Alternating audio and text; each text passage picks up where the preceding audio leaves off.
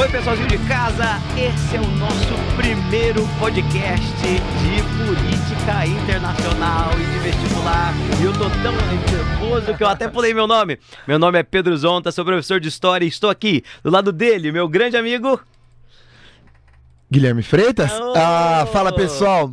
Muito, muito legal estar aqui. É um grande prazer encontrá-los. Muito, muito obrigado pela presença, pela audiência. É, é especial para a gente estar fazendo esse programa.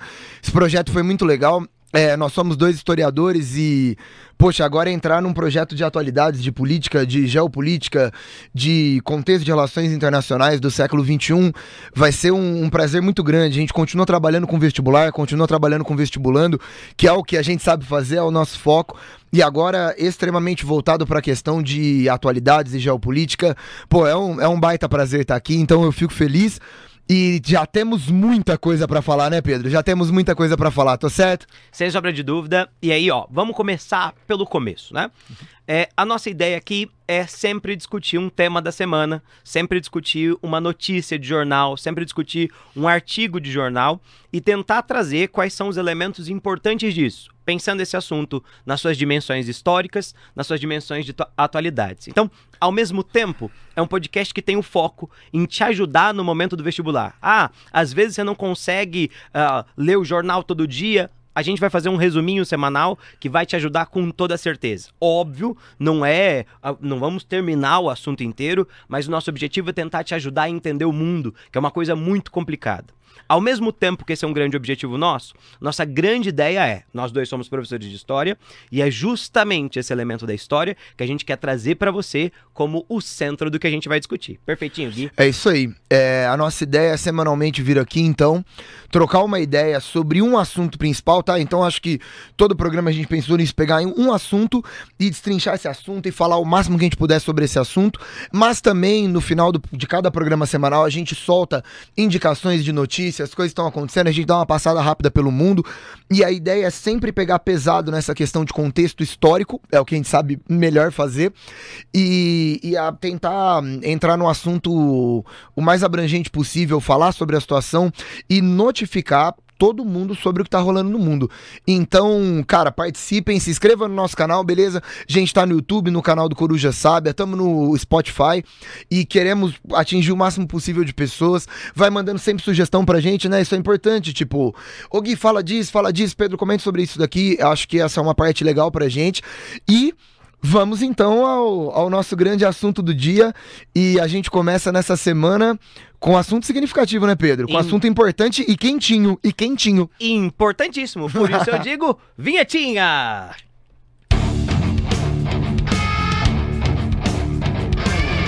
O negócio é o seguinte, bom, é, hoje a gente começa e eu entro aqui nessa manchete do UOL Internacional. A gente sempre combinou né, de ler uma manchete de algum portal de notícia para soltar o que está acontecendo e qual que vai ser a, a, base da nossa situação. Bom, vamos lá. UOL Internacional, UOL Notícia soltou. Eleições na França. Macron e Le Pen vão se enfrentar no segundo turno. O assunto de hoje, o tema da nossa discussão de hoje, eleições francesas. Correto, meu caro amigo? Perfeitíssimo. E aí, por que basear nossa primeira coisa em eleições francesas? Primeiro, porque esse é o grande assunto da, da semana, obviamente. Okay. Segundo, porque tem uma quantidade muito interessante de política uh, tanto internacional quanto nacional da França, quanto história, para a gente conseguir discutir nessa situação. Gui, vamos fazer um, um geral do que está acontecendo na França? Quem são esses dois candidatos? O que está acontecendo? Bom, primeiro ponto, é, temos eleições na França, tivemos já o primeiro turno, o turno, e estamos esperando o segundo turno, beleza? O segundo turno vai rolar no dia 24 de abril, pensando nas semanas que estamos aqui falando no nosso podcast, sem ser neste domingo no outro, tô correto isso? Daqui duas semanas, né? Eu acho que é isso, não sei se é, estou falando besteira. É, é. É, e por conta disso, daqui duas semanas a gente tem segundo turno na França. E o que está acontecendo? Bom, o atual presidente, Emmanuel Macron, ele está na frente e ele foi o primeiro colocado do primeiro turno, então estamos nos encaminhando aí para uma reeleição. Mas a candidata associado a uma direita, a gente até pode colocar, acho que não seria um exagero pensar numa extrema, extrema direita, direita, é Marine Le Pen, ela antes mais afastada dele, ela tá encostando. Então nós temos uma situação na França extremamente acirrada. Qual que é a situação? Macron lá na frente, em primeiro lugar, segundo as pesquisas, e a Le Pen encostando, cada vez mais encostando, e ela super próximo e ela aparecendo. Então, primeiro ponto, e, e essa é a primeira base, teremos um segundo turno emocionante. Uhum. Outro ponto que eu acho fundamental para entender: quem ganhar eles carregam ideologias diferentes, eles carregam ideias diferentes sobre o que deve ser feito, eles carregam divergências grandes quanto à política internacional, relacionamento com outros países, questão de OTAN, de União Europeia, questão de, de guerra na Ucrânia, questão de relação com imigrantes, com islâmicos, com ideias sobre pessoas de fora, com fronteira. Então são candidatos que apresentam completas divergências sobre políticas de acesso e políticas externas sobre outros tipos de pessoa. Então, eu acho que esse é o ponto central. Quem são esses dois candidatos? Quais são as ideias desses dois candidatos? O que eles defendem e o que muda dentro da França se cada um dos dois ganhar? Acho que primeiro esse é ponto, cara. E pensando no, numa lógica de vestibular, isso é fundamental, porque a geopolítica, né, a questão global, ela vai ser completamente alterada dependendo de quem vencer aí. Sim. E um outro ponto importante que a gente não pode esquecer é a história francesa, né? É, eu acho que é, como a gente disse, é um negócio que a gente quer abordar muito é a história francesa que carrega até a gente chegar a esse ponto das eleições. Perfeito, excelente, excelente, excelente. É, só para fazer uma segunda uhum. parte, é, a ideia então é, o Macron é o presidente da situação, já está na presidência há um certo tempo, desde 2017, faz parte de um partido de centro, liberal, partido em marcha da França, e concorre com o reagrupamento nacional da Marine Le Pen, que é um partido bastante conservador e da extrema-direita francesa. O que que esses dois uh, uh, grupos, né? O que que o partido do Macron tem e o que que o da Marine Le Pen tem? Bom, se a gente for pensar do primeiro nível, e aí, óbvio, conforme a gente for passando os nossos blocos, a gente vai se aprofundando nisso. Do lado do partido do Macron, da, da política do Macron, tem uma ideia do Macron de manutenção do status da França como principal liderança dentro da União Europeia. Uh, junto com isso, a gente não pode esquecer que quando a gente pensa no Macron, existe uma aliança histórica entre o Macron e a OTAN, Organização do Tratado do Atlântico Norte, que também é fundamental desde a Guerra Fria. Óbvio que o Macron também tem algumas críticas em relação à própria OTAN, e aí uh, isso é um elemento interessante da situação interna política francesa. Uh, ao mesmo tempo que atualmente quando a gente olha para a França, a França ocupa a presidência rotativa da União Europeia. Perfeito. Então, é, a visão da França dentro da União Europeia é a França ocupa o centro da União Europeia e, portanto, da geopolítica da Europa. Quando a gente olha para a política hum. conduzida historicamente pelo reagrupamento nacional, pela ideia uh, da, da Marine Le Pen, a Marine Le Pen é uma nacionalista francesa. E essa é uma ideia muito interessante. Uma nacionalista francesa que abrandou um pouco o discurso dela, mas que historicamente sempre teve muito associada a uma ideia de uma reconstrução da pátria francesa, por isso a ideia de extrema-direita, inclusive.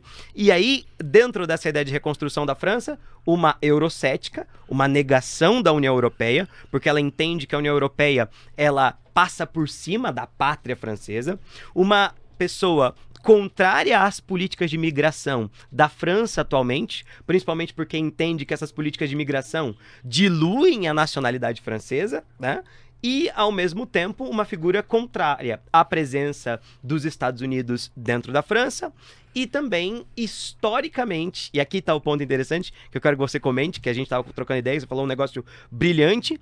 Historicamente, ela é uma, uma admiradora do Putin. E por que, que isso é interessante nesse momento para as eleições? Cara, a grande questão é, vamos lá, então vamos pro, pro ponto central do rolê. Gente, presta atenção. É, o Macron, ele sempre esteve muito à frente, ele é o atual presidente e ele tá bem, ele é uma figura simpática, né? Ele é bom de falar, ele tá lá na frente, ele é bonitinho, né? Sim. Ele é bonitinho. E ele sempre teve uma, uma facilidade quanto a isso, ele é visto como uma pessoa extremamente moderada, um centrista. Uhum. Claro, o discurso dele é bem moderado, né? O discurso sim. dele, às vezes, eu acho até bem moderado sim, mesmo, bem, bem moderado. Ele não entra em treta nenhuma, né? Nenhuma, nenhuma, nenhuma. E ele tava bem, tava lá pra frente e tava dando tudo certo. Bom, o que que aconteceu? O Putin nessa linha de centro da União Europeia, de representante europeu da OTAN, ele sempre foi o intermédio e ele sempre foi o cara que entrou no meio dessa questão Rússia-Ucrânia, se colocando como o, o senhor da paz, né? O Macron, O- perdão, é, falou Putin. Eu É, falei Putin? é, eu nem vi que eu falei Putin. O Macron, agora eu falei certo. Obrigado, obrigado. O Macron, ele sempre se colocou como o cara que vai segurar essa bronca, que vai evitar essa guerra e defender uma política diplomática pacífica dentro das relações Rússia-Ucrânia. Mediada pela União Europeia. Exatamente. Acontece que essa guerra explodiu. Sim. E essa guerra explodiu e a gente tá vendo uma série de, de problemáticas, cara, de muita invasão, de muitos problemas, de muitas, muitas reviravoltas, e isso manchou forte, forte a imagem do Macron dentro da França. Primeiro ponto. Ao mesmo tempo, a Le Pen, que é sempre vista como uma candidata de extrema direita, com uma linha extremamente conservadora, gente, alguns discursos que você encontra lá uma base xenofóbica, né? Uma Muito. base racista. Muito. Ela vem de uma linha associado a um discurso racista de antimigração e tal. O que, que ela tem feito? Ela tem moderado o tom dela e ela tem abordado um discurso muito mais tranquilo com relação a isso. E ela tem ganhado a simpatia de novos grupos, exatamente pelo novo discurso moderado, ao mesmo tempo em que o Macron ele vem se queimando no que diz respeito ao bastião, né, da, da salvação diplomática internacional europeia. Então a gente tem um evento, que foi essa guerra que explodiu na Ucrânia, que tem manchado a visão do Macron. Ao mesmo tempo, a gente tem a Le Pen com uma visão contrária, com um discurso moderado, ganhando o apoio de novos, novas lideranças, novos grupos e novas, novas linhas sociais dentro da França. Isso tem feito o quê? Ela tá alcançando. Sim. Ela tá alcançando. Sim. Então, todas as previsões de meses atrás, de quatro, seis meses atrás, era de uma vitória bem tranquila do Macron. Hoje não é mais. Hoje, muitos cientistas políticos avaliam a real possibilidade da Le Pen ganhar. E isso mudaria o contexto internacional de forma significativa e mudaria a situação da França também. Porque a gente sai de um presidente globalista, né? E, Gente, de novo, o Macron ele é um internacionalista, ele é um globalista no sentido de defender a, a linha da União, da, da União Europeia, Da de defender a ideia da globalização da OTAN. Ele é um cara que vai ter um discurso sobre imigração, que é um discurso acirrado hoje na Europa, um discurso bem moderado, um discurso de, de bastante tolerância, né, Sim, quanto a isso. Sim. A Le Pen é outro esquema. E, e eu, eu arrisco dizer um discurso muito atualizado em relação àquilo que a gente entenderia como política internacional. Uhum. E eu acho que esse é um ponto que vai permitir pra gente passar para as nossas, as nossas Perfeito. próximos aspectos. Parece que o que nós temos é uma competição de modelos.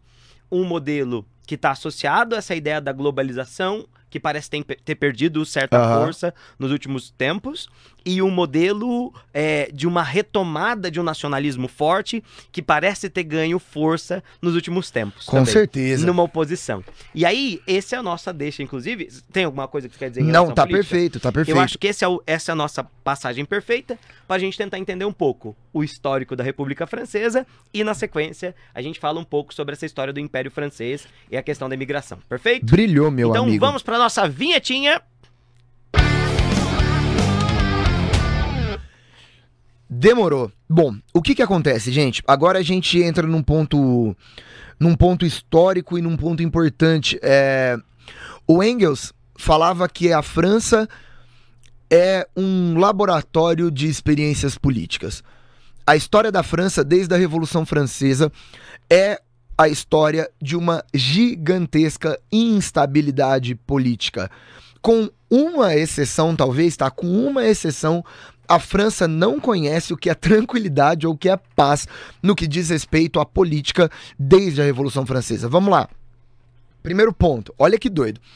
A França, nas jornadas de agosto, no início do processo de proclamação da República dentro da Revolução Francesa, nessa passagem de, de loucura de movimento de 1791 e depois em 1792, a França proclama a sua primeira república. A primeira república, ela vai até Napoleão Bonaparte, beleza? Então a gente tem do começo da Revolução Francesa, não inicialmente né, no comecinho, mas depois de três anos, de dois anos de revolução, a gente já tem uma república aí. E essa República Francesa vai até o consulado napoleônico. Então a França, no meio da Revolução, proclama sua primeira república. Lembrando que foi Napoleão que criou a moeda nacional francesa, o franco que ainda hoje é utilizado na Suíça, mas a França não utiliza mais, porque a França utiliza o euro. O euro, que é a moeda da União Europeia, que é a moeda que diz respeito a um processo de unificação dessa linha europeia que é exatamente o que o Macron defende, exatamente o que a Le Pen não defende. Se deixar, ela volta pro Franco, né? É, Se deixar, ela volta pro Isso Franco. Isso sempre foi um discurso dela, é. inclusive, da ideia de recuperação de uma moeda, transformar a economia numa economia independente. Perfeito. Bom, bom, o Napoleão ele vai criar o primeiro Império Francês, né? Ele dá um golpe em cima do golpe, que foi feito um golpe, que começou na Revolução, que era um golpe. E o Napoleão Bonaparte, ele cria o primeiro Império Francês. Bom, depois a gente tem Congresso de Viena, restauração do antigo regime. Depois tem a Revolução de 1830, que coloca Luís Felipe de Orleans, né? O rei burguês, até a gente chegar na Primavera dos Povos.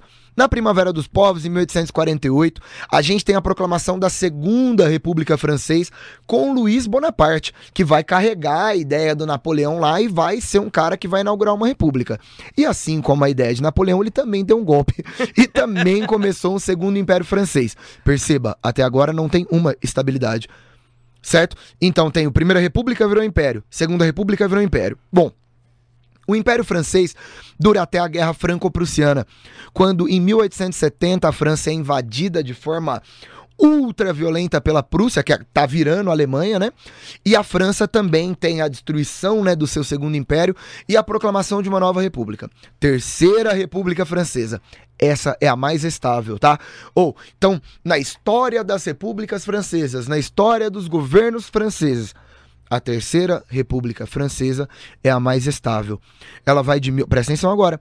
Ela vai de 1870 a 1940. Ou, temos aí 70, 70 é, anos, eu não sei fazer conta, Bastante Pedro. tempo. Bas muitos exato, anos. Exato. Gente, nós Mais somos historiadores, a gente sabe várias coisas, menos fazer conta. 70, né? Porque 40 perfeito, e 30. Perfeito, perfeito. Eu sou de exatas, Lindo, rapaz. Eu sou de exatas. Um engenheiro. E aí o que, que vai acontecer? 70 anos de relativa estabilidade política, ok? Até que Adolf Hitler invade a França, toma Paris, toma tudo que dá para tomar, e a França é uma França ocupada, acaba a Terceira República. Quando os nazistas são expulsos, a gente tem a queda do Terceiro Reich, a França restaura agora com a Quarta República. Gente, a Quarta República é a Terceira República, só que tomou a Segunda Guerra Mundial no meio. Então, a Terceira República e a Quarta República é na mesma linha. Até que essa Quarta República em 50, olha, é muito curto, né? Ela foi restaurada em 44, 44 para 45, final de 44, e em 1958 já já deu merda, já desfaz. já desfaz. E aí a gente tem um novo movimento constitucional dentro da França, uma nova instabilidade junto no contexto de Guerra Fria, no contexto de descolonização afroasiática, num contexto pós-guerra que o mundo globalizado está passando por muitas mudanças. E aí a gente tem o nascimento da Quinta República. Hoje, oficialmente, se a gente for pensar, nós estamos na Quinta República Francesa. De novo, numa história que vem desde a Revolução Francesa e numa história de extrema instabilidade política. Pedro, Quinta República Francesa, que você tem para me falar dela? É excelente isso tudo. Excelente, excelente, excelente. E aí eu acho que é muito interessante, Gui, o tanto que esse assunto do que é república em, na França é uma coisa constante, né? E aí, sempre que perguntam oh, o que, que é a república, né? A ideia da república, e acho que é isso que é muito bonito do, senti do sentimento republicano, uhum. a ideia fundamental da república é que a república é a construção de um debate político constante preocupado num governo coletivo a definição do que é república é um negócio bastante difícil e a França encara essa ideia de república de maneira muito interessante. O que é muito interessante também é que, ao mesmo tempo em que esses debates internos estão acontecendo na França, também existem debates externos muito interessantes acontecendo na França. E por quê? Porque no caso francês, desde o período, a gente poderia dizer, desde antes do aparecimento dessas repúblicas, inclusive, a política externa francesa sempre caminhou de mãos muito dadas com a política interna. Então vamos pensar, no momento que começam as grandes navegações, nós temos a França também se lançando, um pouquinho mais tarde, por volta de 1530, mas também se lançando essa ideia da conquista de novos territórios. E conquistar novos territórios traz à nação francesa a ideia da sua grandeza. Os monarcas franceses fizeram isso. Depois, é, quando a gente olha para a República, a República Francesa continua isso também. Vai ter políticas nas suas colônias. E aí entenda o seguinte: para os franceses, isso é uma coisa difícil da gente entender. Para os franceses, sempre fez parte da sua política existir territórios que não fazem parte do seu próprio território. Então, é. desde o momento da colonização, se a gente passa no colonialismo, eles tinham colônias, e quando a França faz a sua segunda revolução industrial, ela também tem suas colônias. E aí, por que, que eu estou fazendo esse, esse falando desse contexto inteiro?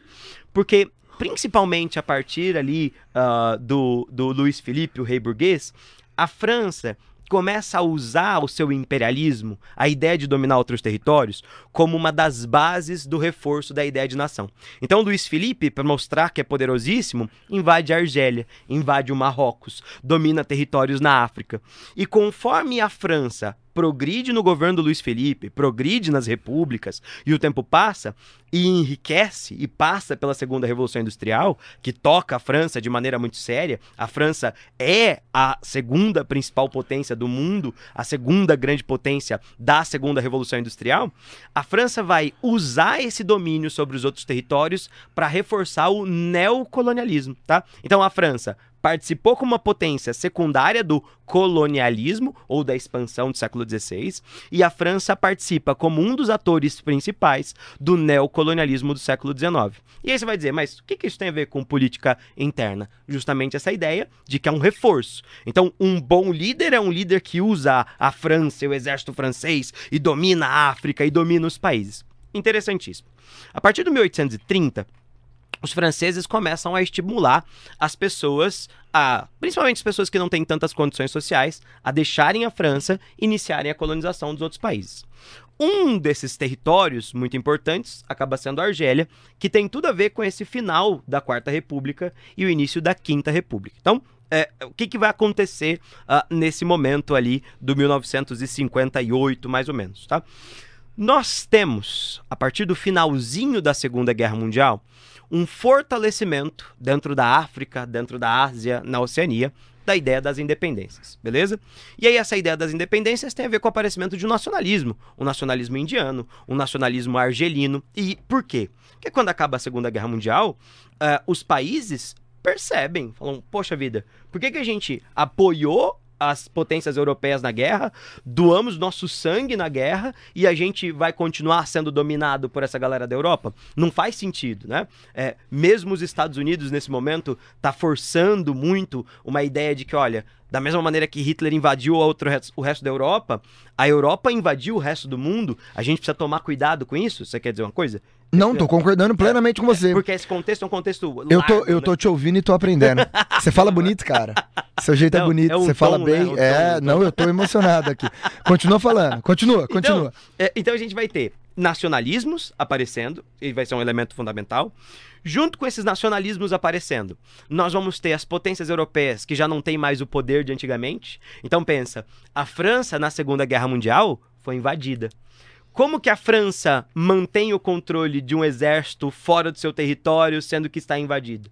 E ao mesmo tempo que isso tudo está acontecendo, as novas potências do mundo, depois da Segunda Guerra Mundial, uhum. Estados Unidos e União Soviética, né, estão querendo que a Europa não seja mais dona desses territórios. Perfeito?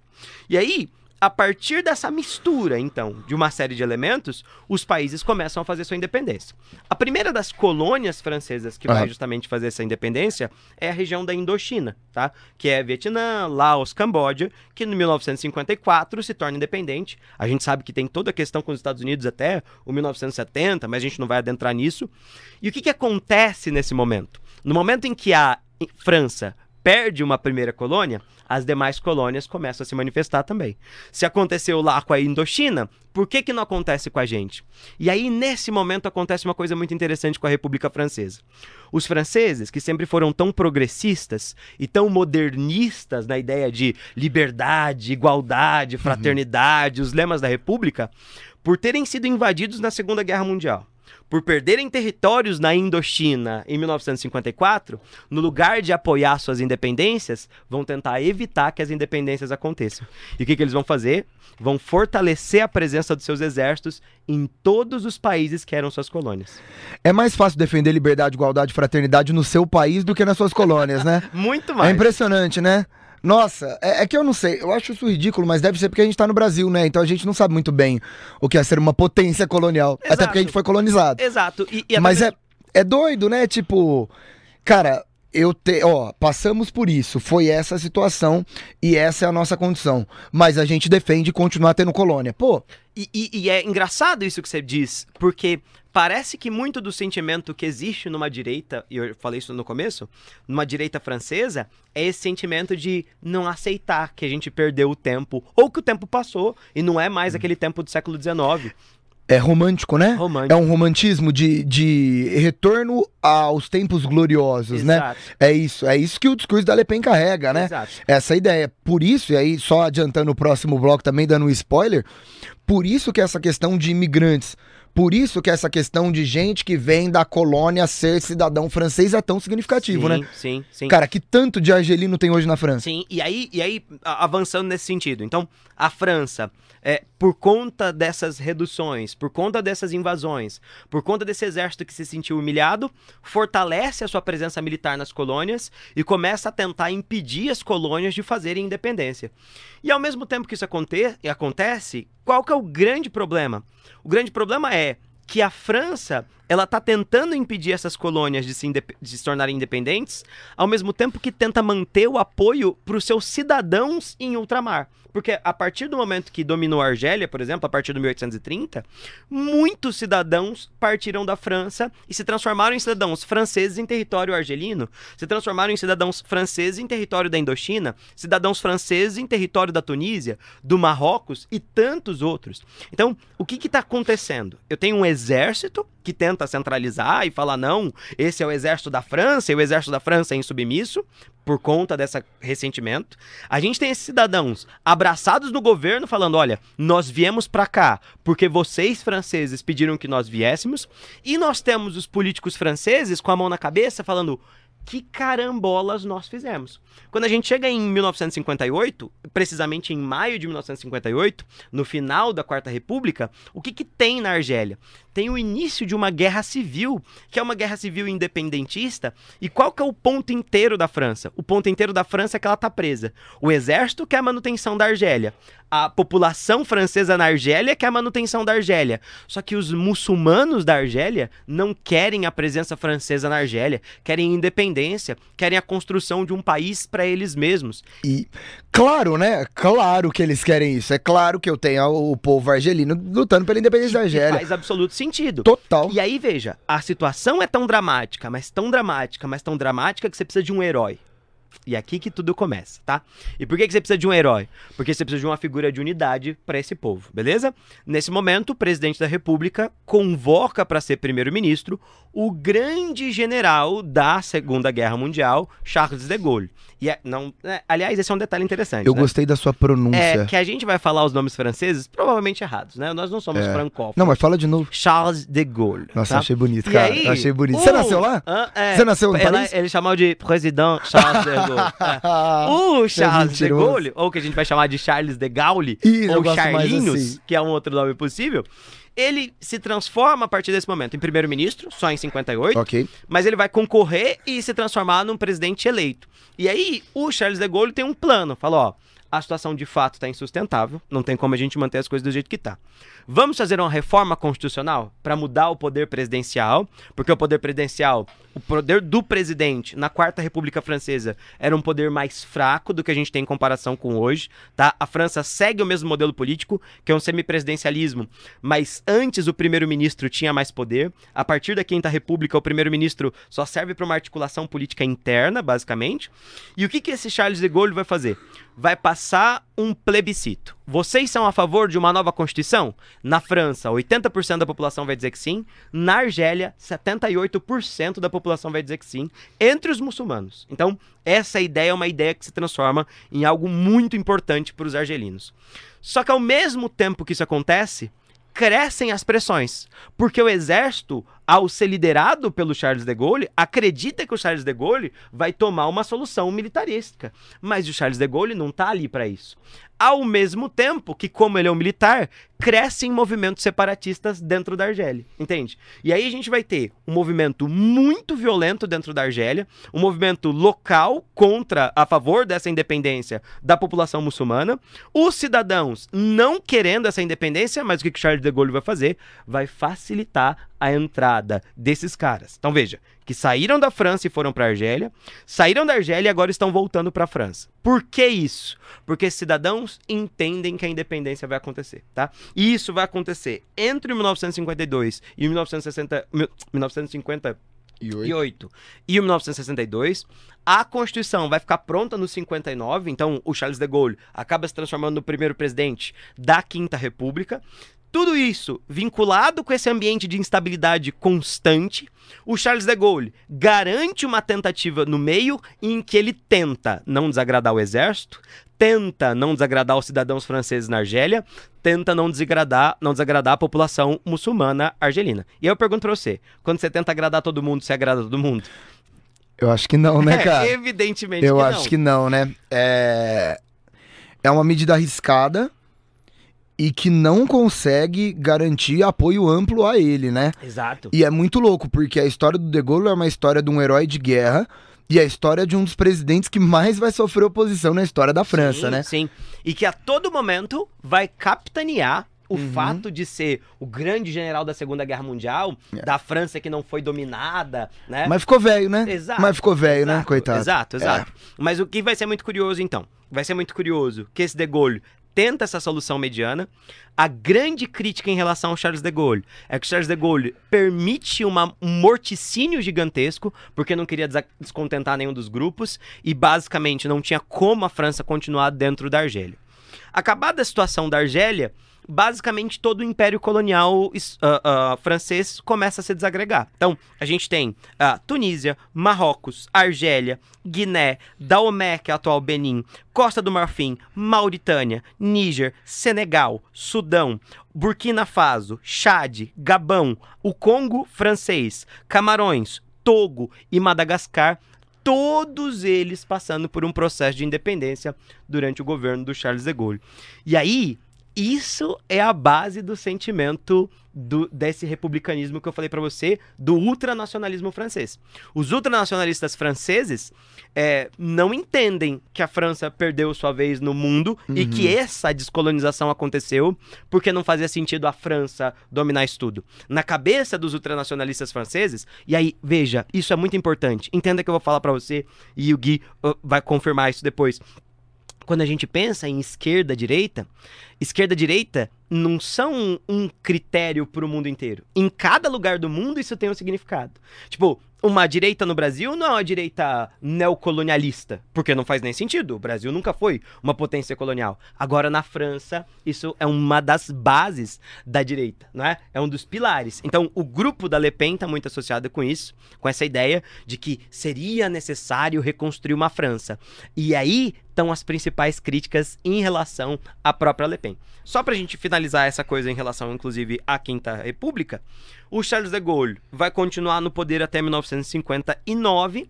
Em 58, em 68, ele passa por uma outra série de movimentos. Beleza, os Você quer falar um movimentos- pouquinho dos movimentos de É, 68? os movimentos 68, né, quando a gente pensa em França, foi um movimento também de tentar acabar com o governo do De Gaulle, é uma manifestação de estudantes, tá? Isso é importante, porque a gente pensa na, na antiga, né, Universidade de Sorbonne, quando a gente tinha o sistema multicamp ainda, era Sorbonne era um negócio gigante, acho que era das maiores universidades do mundo, e depois foi dividida em quase 20, né, unidades separadas.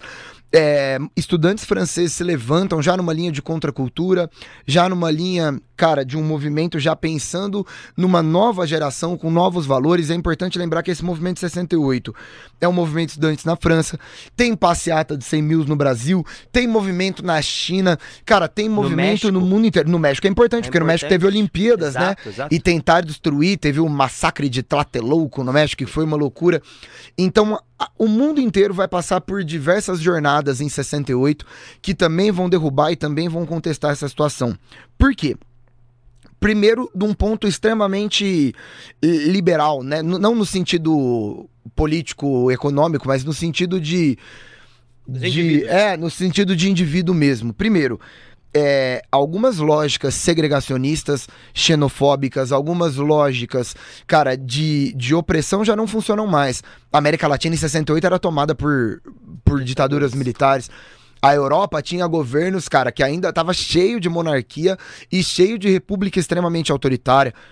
O mundo oriental pega o que era a União Soviética, pega o que era a China. Cara, ditaduras caprichadas. Então a gente tem esse movimento. E também um outro movimento que, de novo, a- os impérios europeus caíram. Os impérios europeus não existem mais. Por quê? Porque a Inglaterra, o Império Britânico, que controlava o que era a Índia, que controlava o que era a África do Sul, que controlava meio mundo, ele caiu. A França caiu. A França, o Pedro falou aqui, cara, você citou 15 Um milhão. colônias que a França perdeu. O Império Francês caiu. Coitada, a União Ibérica, a, a Península Ibérica, coitada, tadinha, né? Já não é coisa faz tempo, né? Portugal e Espanha já estão caídas, já. Cara, o mundo grego, coitado, nem era país ainda. Vai ser país no final do século XIX. Então a gente tem a Alemanha, coitada. A Alemanha conquistou pouca colônia e perdeu também o que tinha conquistado. A Itália nem colônia pegou, vai tentar no meio da Segunda Guerra, né? Logo antes da Segunda Guerra, o Mussolini invade a Etiópia e também não consegue. Faça um detalhe em relação É. ao seu coitado, que é um coitado irônico, né? Hã? Só faça um detalhe, faça um- o, o seu coitado. Não o- é, coitado. coitada, coitada. Por quê? Presta atenção, não, esse é o ponto principal do que eu tenho pra falar. A Europa não é mais o continente que manda no mundo. A Europa, se for pensar em PIB, se for pensar em potência militar, se for pensar em capacidade de manutenção de controle geopolítico, ela é peixe pequeno. Sim. Compara hoje, mano. Compara o que a China, compara os Estados Unidos. É peixe pequeno. E por que essa questão da Le Pen, pra mim, é, é a questão central, que eu acho que é tudo que o Pedro falou. Ela tenta resgatar esse brilhantismo, esse gigantismo francês, que não existe mais. Que é impossível de se, de se de voltar a É existir. impossível. É, é, é, é. Hum. O- Os desafios da Quinta República são os desafios de tentar construir um mundo que foi destruído pela própria organização política imperialista E francesa. mais, agora, pra gente fazer a ponte pro outro Sim. bloco, né, que já estendemos Já, o que isso é suficiente. suficiente. O ponto principal, gente, vem lá. O- Olha, olha para mim, vem cá. É, eu tenho uma França que perdeu suas colônias. Eu tenho uma França que já foi, de novo, segunda grande potência industrial, protagonista nessa corrida imperialista. E aí essa França perde suas colônias, perde todo o seu protagonismo e, de novo, não é mais aquela potência que já determinou muita coisa no mundo. Ponto. Agora você pensa que essa galera que era dessas colônias africanas hoje representa uma parcela significativa da população francesa. Cara, vai ver o tanto de argelino que tem na França. Dá uma olhada na seleção francesa de futebol. Quem que é branco lá? Uhum. A história francesa hoje, inegavelmente, é uma história muito formada por origem de imigrantes. E você precisa lidar com isso. Só que é claro que, cara, nessa situação ultranacionalista, delicada, de decadência francesa ao longo dos séculos, a xenofobia vai comer solta. Sim. A não aceitação dessa população imigrante é um ponto central da discussão dessas eleições que estão rolando, Uhum. certo? E por isso que eu acho que a gente tem que passar pro próximo bloco, então. Excelente. Bora. Vinhetinha!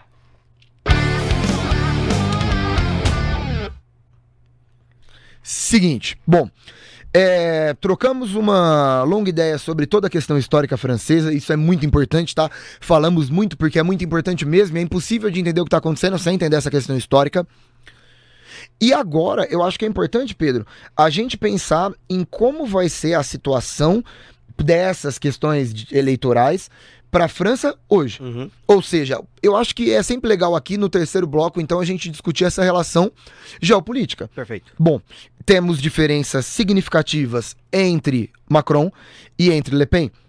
Esse Macron, então, bem associado a essa questão universalista, globalista, essa questão bem associada à União Europeia, à OTAN, e uma questão bem mais moderada com relação a imigrante, com relação à população islâmica, etc, etc.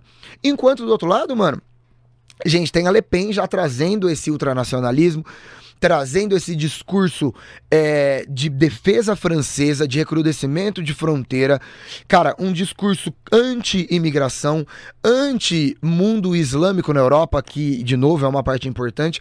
E esses discursos eles servem diretamente para você conseguir mais ou menos eleitores. Bom, Pedro, então começa aí como que tá essa situação de União Europeia, de OTAN, com essa situação de euro e essa situação mais universalista nessa disputa eleitoral. Perfeito, Vai lá. perfeito. E aí, acho que a gente pode ser bem simplista mesmo, que a gente, a gente começou é, meio que lá no nosso primeiro bloco, a gente falou um pouquinho disso. É, nós temos o grupo do Macron, que é o grupo da manutenção do status quo, essa ideia de manter as coisas exatamente como elas estão. É óbvio que aumentando o papel da França dentro da União Europeia. E aí, veja, para o Macron, assim uh, como é né, para a França e para a Alemanha, uh, não existe essa ideia de que o país é mais forte sozinho. O país é mais forte dentro do grupo. E a ideia de que a União Europeia é quanto mais tempo passa, mais se transforma em um bloco, um bloco, bloco, um bloco. mais coeso, quase a chegar o sonho da União Europeia, chegar a uma espécie de federação europeia para que a Europa tenha voz nesse mundo novo, para que nesse mundo polarizado entre China, Estados Unidos e Rússia, é, a União Europeia seja uma força. Tanto que o Macron é desejoso da criação de uma espécie de OTAN da União Europeia. Que a União Europeia não tem um braço armado dela mesma, tem a OTAN que conta com os Estados Unidos.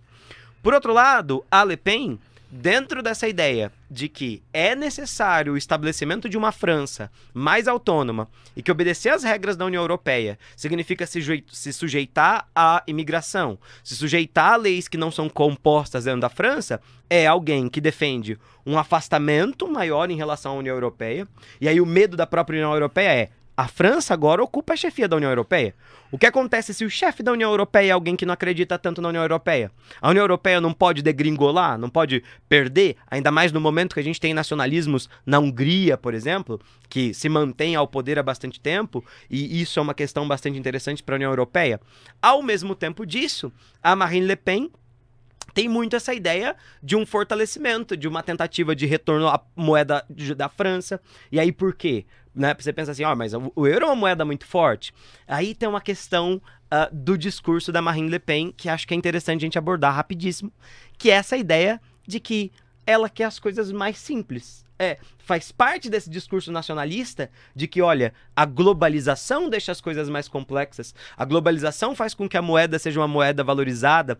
E aí, no contexto de guerra da Rússia e Ucrânia, a gente tem uma elevação do preço dos combustíveis dentro da França. E aí a economia francesa tem feito água nos últimos tempos. Qual que é a ideia da Marine Le Pen?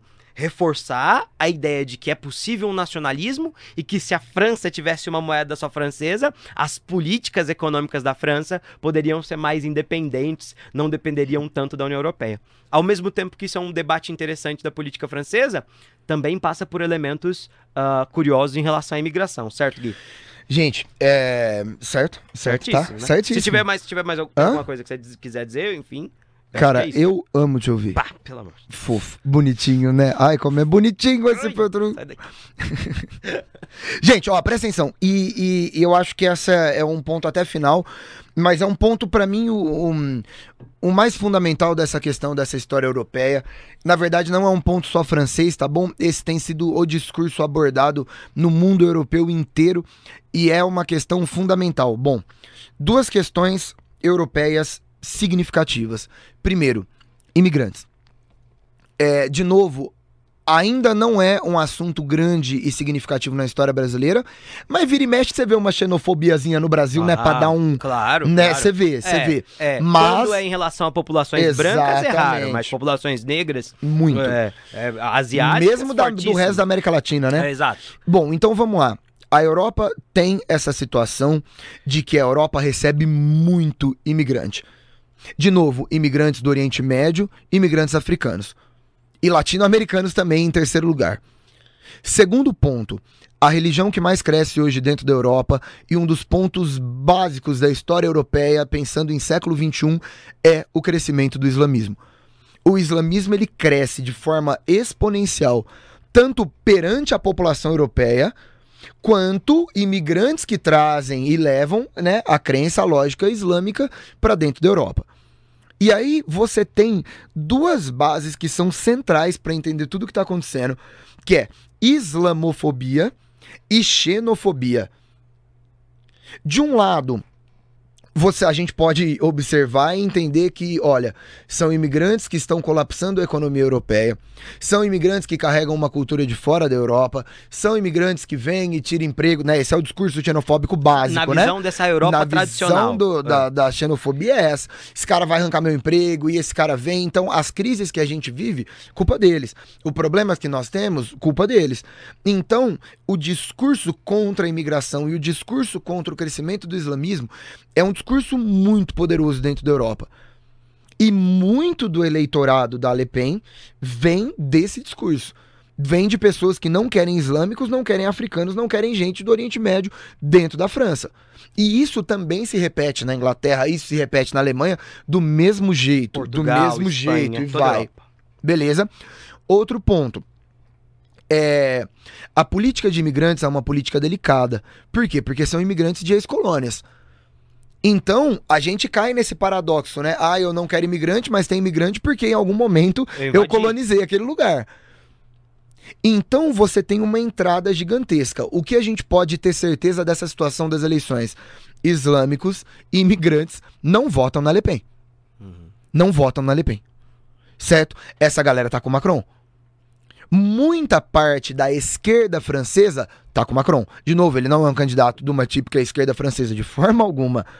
Mas, cara, ou eu vou votar na Le Pen com esse discurso, ou eu vou votar no Macron. O Macron vai ganhar essa galera. Provavelmente ele vai conseguir o apoio de grande parte de pessoas que são mais centralistas e pessoas que estão mais à esquerda Sim. por conta do discurso moderado, por conta da maior aceitação dessa questão religiosa, dessa questão imigrante. Então, a gente vai ter essa situação. De novo, é esperado que ele vença as eleições, pelo que nós temos até hoje, apesar de uma de muita proximidade, é esperado que ele vença essas eleições, mas a Le Pen tá crescendo. Alguns pontos. Tem o discurso mais moderado dela? Tem, mano, tem. Ela tem feito um discurso mais de boa, ela tem abraçado mais outros tipos de sociedades, de grupos sociais que antes ela não abraçava É, Ela conseguiu se descolar um pouco dessa Muito imagem nessa eleição. dessa imagem. E qual que é o lance?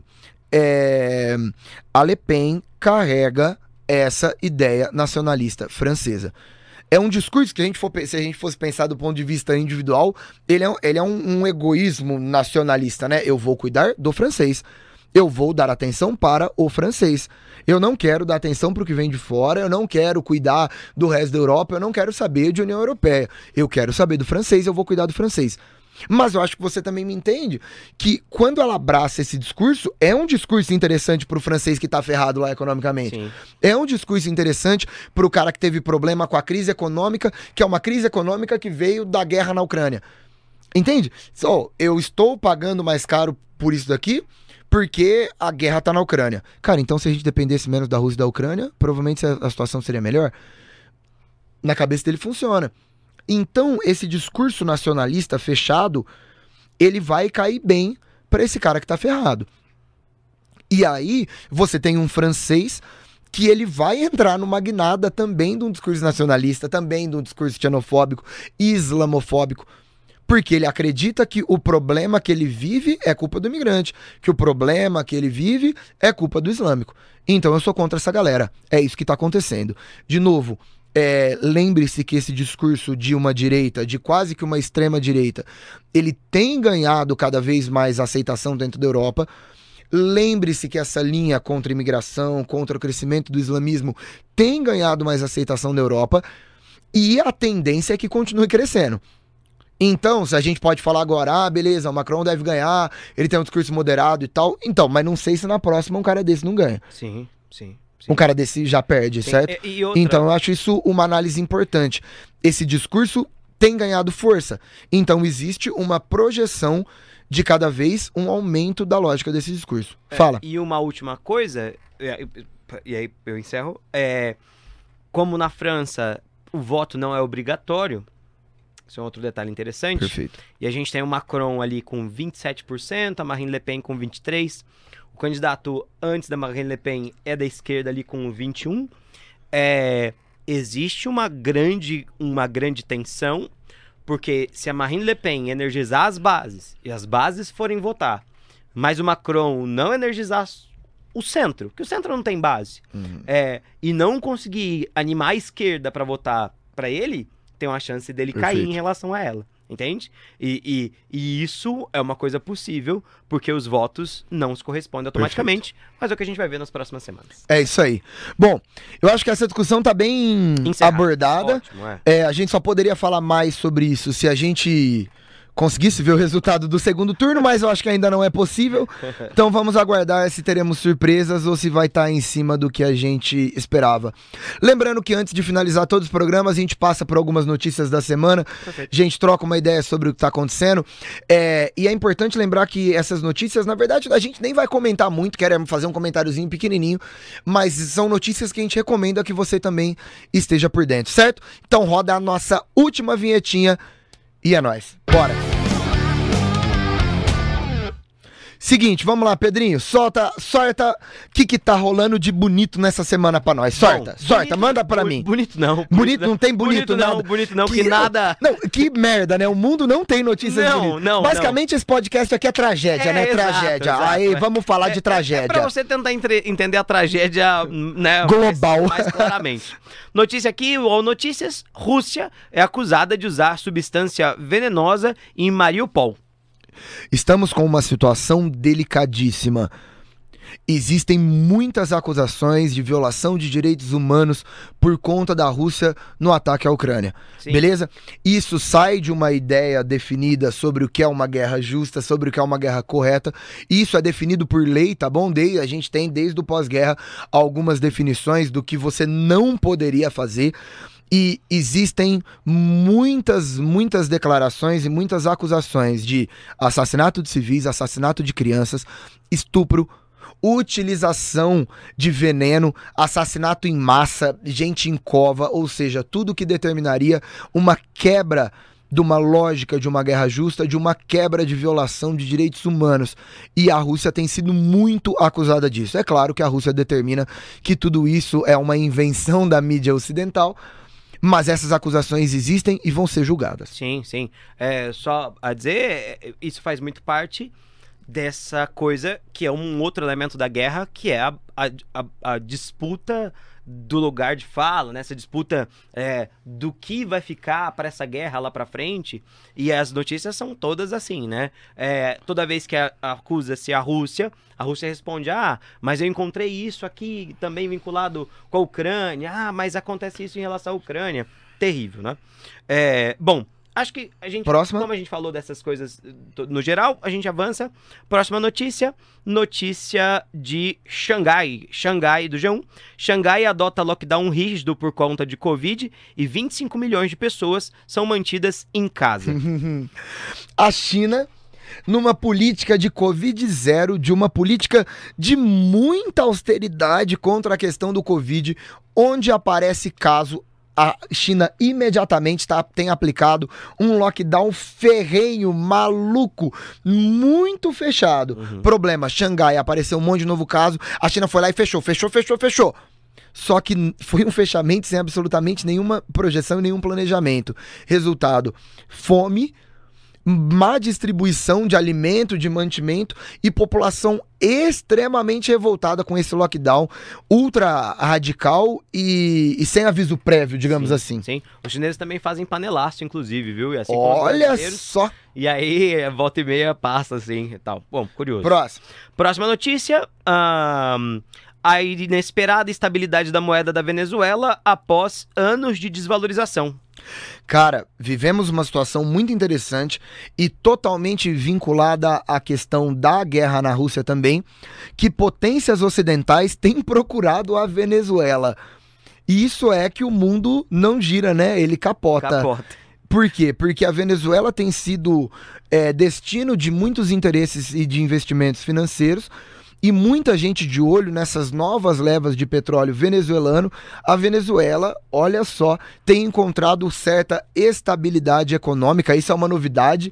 De novo, né? Porque desde que eu me entendo por gente, é lá que está a instabilidade. Sim. E a Venezuela tem encontrado essa situação. Inclusive, uma situação muito interessante é que a Venezuela sempre foi um dos países que mais teve problema de emigração, né? A galera tava vazando.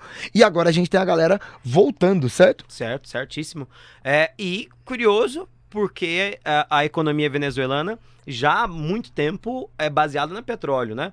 E como nos últimos anos o valor internacional do barril tinha decaído, é, a, a, a, Venezuela sofria muito por essa questão e essa dependência, uhum.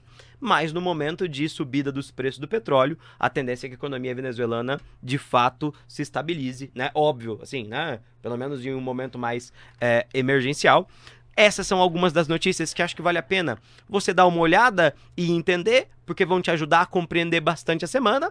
Eu acho que é por aqui que nós ficamos. É por aqui que nós ficamos. Falamos, hein? Falamos. Falamos, hein, rapaz? Se a galera foi acompanhando, anotando, ouvindo, meu Jesus do céu, tem conteúdo aí para estudar pra semana, né? Excelente. Tem. Gente, ó, bom, lembrando que isso é um podcast para vestibular.